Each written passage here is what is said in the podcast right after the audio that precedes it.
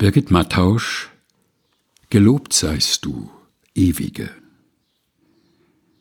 Gelobt seist du, Ewige, für Himmel und Wind und für den Regen. Gelobt seist du für die Lücken, die sich auftun, Platz für unsere Sehnsucht, für die Musik aus den Bluetooth-Boxen, aus den Bäumen, aus unserer Seele. Und gelobt seist du für unsere Herzens- und Glaubensgeschwister, all diese Verrückten, die auch nicht leben können ohne dich und nicht ohne einander. Halt uns bei dir, Ewige. Halt uns in der Lücke, im Vermissen. Halt uns die Orte frei, die unsere Seele braucht.